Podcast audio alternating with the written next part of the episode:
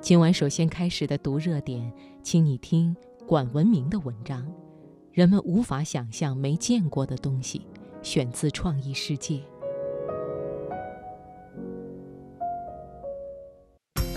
把握生活的脉搏，读出热点的精华，读热点。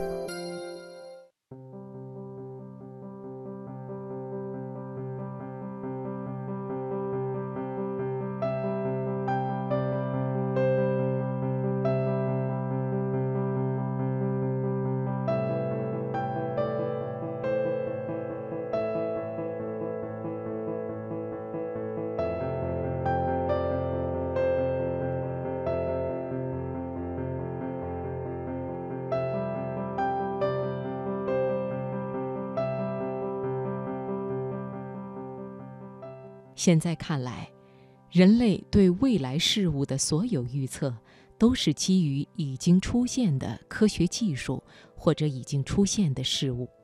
哪怕再天马行空的想象，也无法脱离既有的事物和理论基础。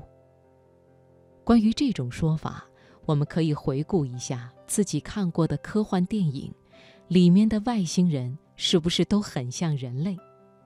即便不像人类，也总能在地球生物中找到它们的影子，比如螃蟹、八爪鱼等。虽然披着科幻的外衣，但是人们对外星人形象的想象和我们中国人对龙的想象没有太大区别，都是对人们看到过的形象进行变形组装。很多人都对未来的书籍形式做过预测。但是现在看来，几乎没有人能够预测准确。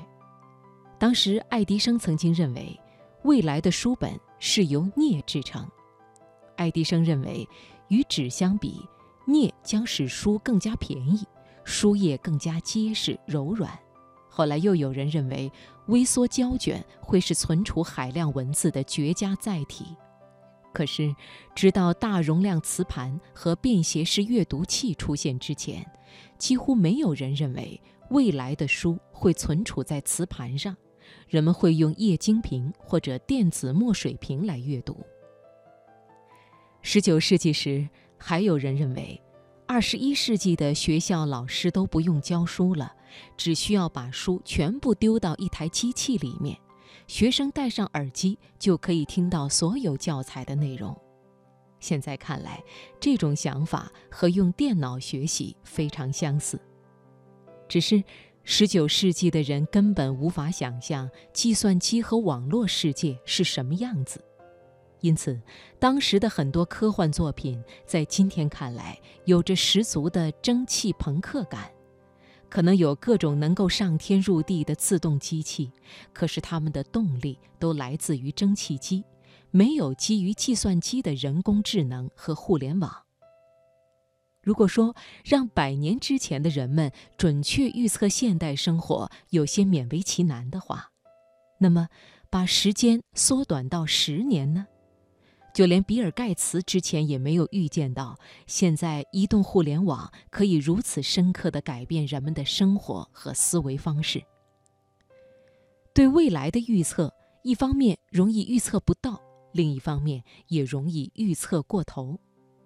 比如19世纪时，有人认为21世纪的消防员可以飞在天上灭火，可21世纪已经过去快二十年了。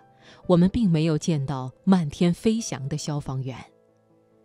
爱迪生也曾经认为，二十世纪中叶以后，各种金属家具会取代木质家具成为主流。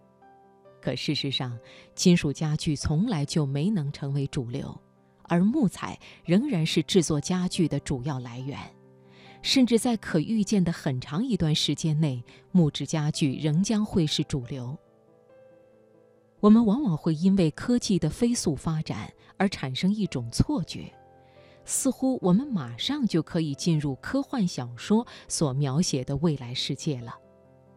可现实是，可控核聚变到现在为止仍然没有任何可以商用的迹象，能源问题仍然是制约人类发展的重大障碍。传统计算机技术已经遇到了瓶颈，人类仍然无法到达火星。我们知道，世界上有无数优秀的人才正在努力解决这些困扰人类发展的难题，但是我们不知道那些难题什么时候才能被解决。如果让我们预言一百年之后的人类社会，我们大概也只能像十九世纪的人那样胡乱猜测。